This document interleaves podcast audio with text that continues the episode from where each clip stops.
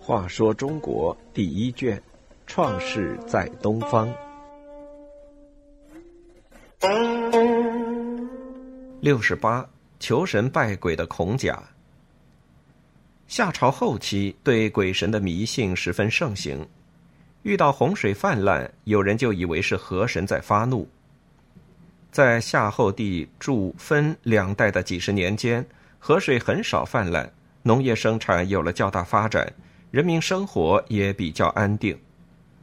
这在某些统治者看来是河神的赐福，因此在帝分的儿子芒继位的第一年，就举行了一次十分隆重的祭祀黄河之神的仪式。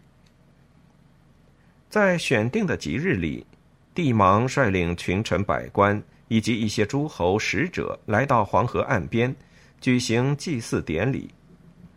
祭祀仪式开始，祭祀场上鼓乐齐鸣，有巫祝宣读祈祷河神的祭文，接着将猪、牛、羊等作为牺牲沉入河中。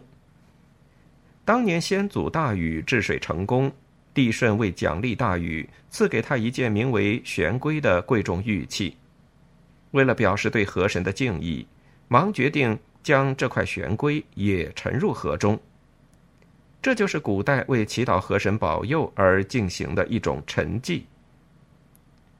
沉祭作为一种迷信活动，被长期保存下来。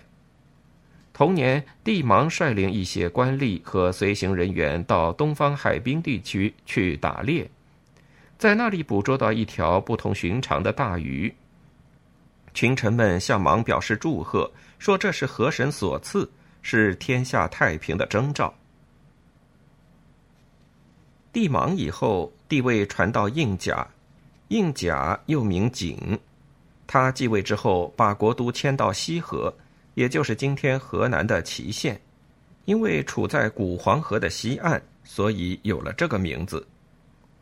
应甲在位有一年，天下大旱，酷热异常。传说那时的情形和尧当年一样，天上十日并出，把庄稼都晒死了。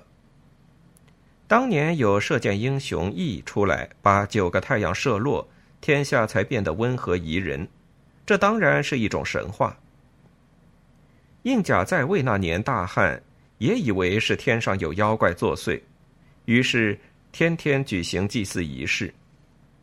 印甲心神不定，以为是上帝要来惩罚他。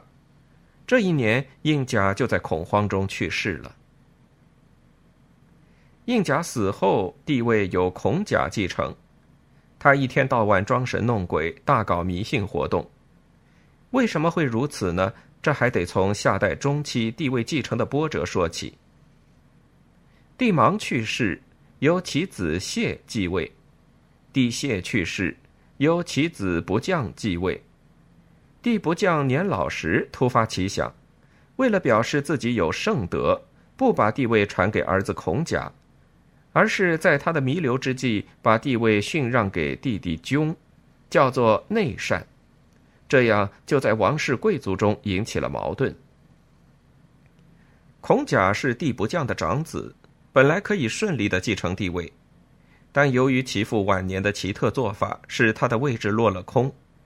于是孔甲一方面暗中培植自己的势力，企图等待时机夺取帝位；一方面又将希望寄托于鬼神，天天祭祀祈祷，盼望依靠天地神灵的保佑。将地位返还于他。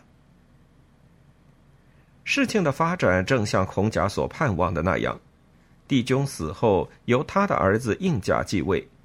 君和应甲都是短命的帝王，只有前帝不降的儿子孔甲还健在，他培植的势力也在王室贵族中活动，地位自然就落到了他的头上。